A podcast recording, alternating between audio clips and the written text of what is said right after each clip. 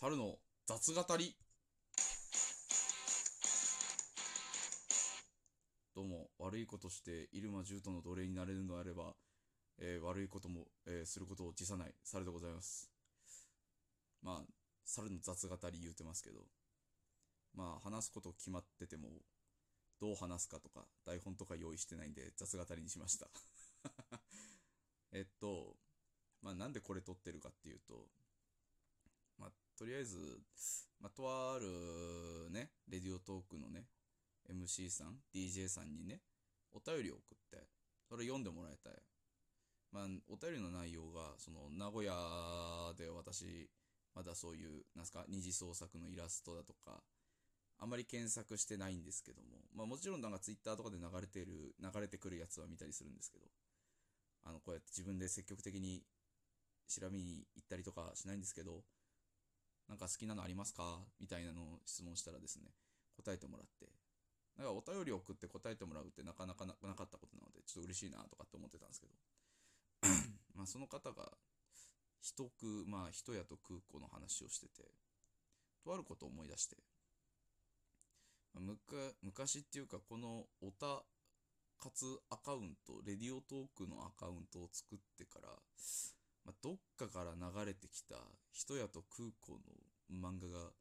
すげえよくってそれが未だに忘れられなくてまあ誰か知ってる人いたら教えてくださいっていう 回なんですけど。なんかね話の内容はねだからすげえ印象に残っててだからそれでだからまた読みてえなとかって思ったけどリツイートしたけどやっぱツイッターってねあの結構前のやつって消えたりするじゃないですか。なんか考えて俺のそのなんすかあのツイッター振り返ってみたらなんかイラストばっかりで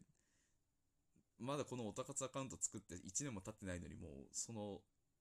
リツイートが消えイラリツイートしたイラスト消えててああやりすぎたと思ってちょっと自己嫌悪に陥ってるところでございまして。それでねなんか漫画の内容がねまあ言ったように人空人屋と空港のあれなんですけど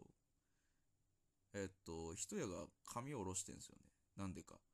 で空港と一緒にコンビニ行ってんですよね。でコンビニから出たらあの空港の学生時代の友達友達っていうかクラスメイトね、まあ、空港ってそのいじめてるやつを助けいじめられてるやつを助けようとしてあのいじめっ子に殴りかかったっていうねのがありますけどそれと一やさんともつながったっていうのはありますけど。でそんな同級生から話しかけられて、まあ、それがその友達をいじめてたやつだモブがいるんですけどね。人やが殴ったっていう。そしたら「おお空港じゃねえか久し払いじゃねえか久しぶりだな」ってなって。でも空港も一応昔のことだから水に流してんのかわかんないけどあのこう「おお久しぶり」っていう感じの態度なんか嬉しくはなさそう。面白くはないんだろうな。でも返事はしてやってんだなとかっていうぐらいの態度。でその時になんだ学生以来学生の時以来だな。何してたんだよお前。まだ僧侶なんかやってんのか？みたいな。まあなみたいな会話をしてて。で人やはそれを脇でこう聞いてるんですけど。でそしたら人やがこ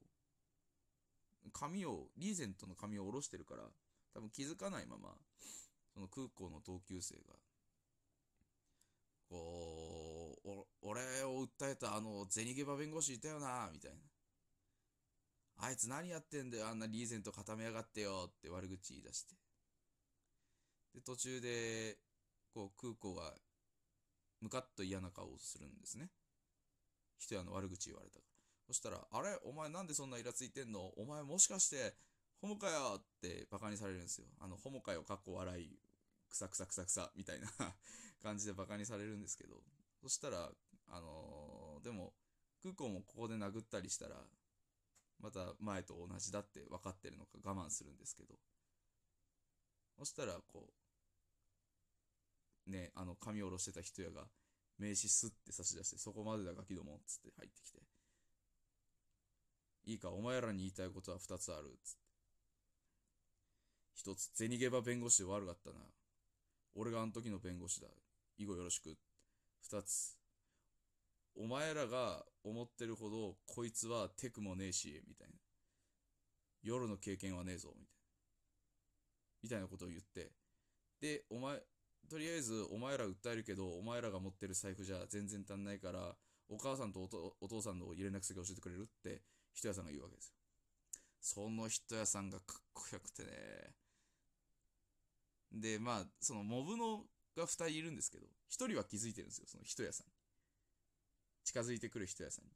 でもそれでも、あの、もう一人の、その、わらわらとかつけて、あの、空港をバカにしてたやつがやめないから、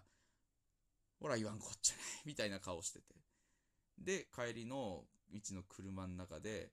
あのー、人屋と空港が会話してて、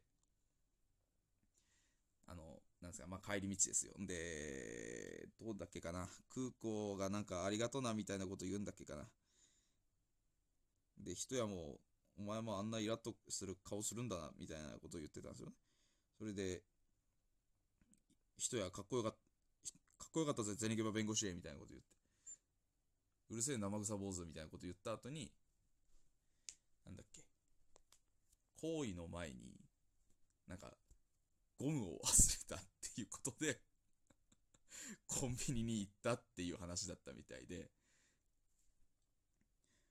そういうので外に出て買い物に行かなければ、ちゃんと準備してればもっとかっこよかったんだけどなって言いながら、あのそれがオチだったんですよ。うるせえよって言いながらタバコ吸ってる人屋さんみたいな。ああ、人屋さんが髪を下ろしてたのはシャワーを浴びたからだったんだなって思って。その話がね、すっげえ印象に残ってて、俺が唯一見た名古屋のカップリングでしたね。うん。で、それを、ああ、久しぶりに読みたいって思って探したけど、どこにもない。誰か助けてくれ。この、この読みたい欲を、なんとかしてくれ。というわけで、あの、もしこれを知ってる方いらっしゃったら、目撃情報をお待ちしてるんで、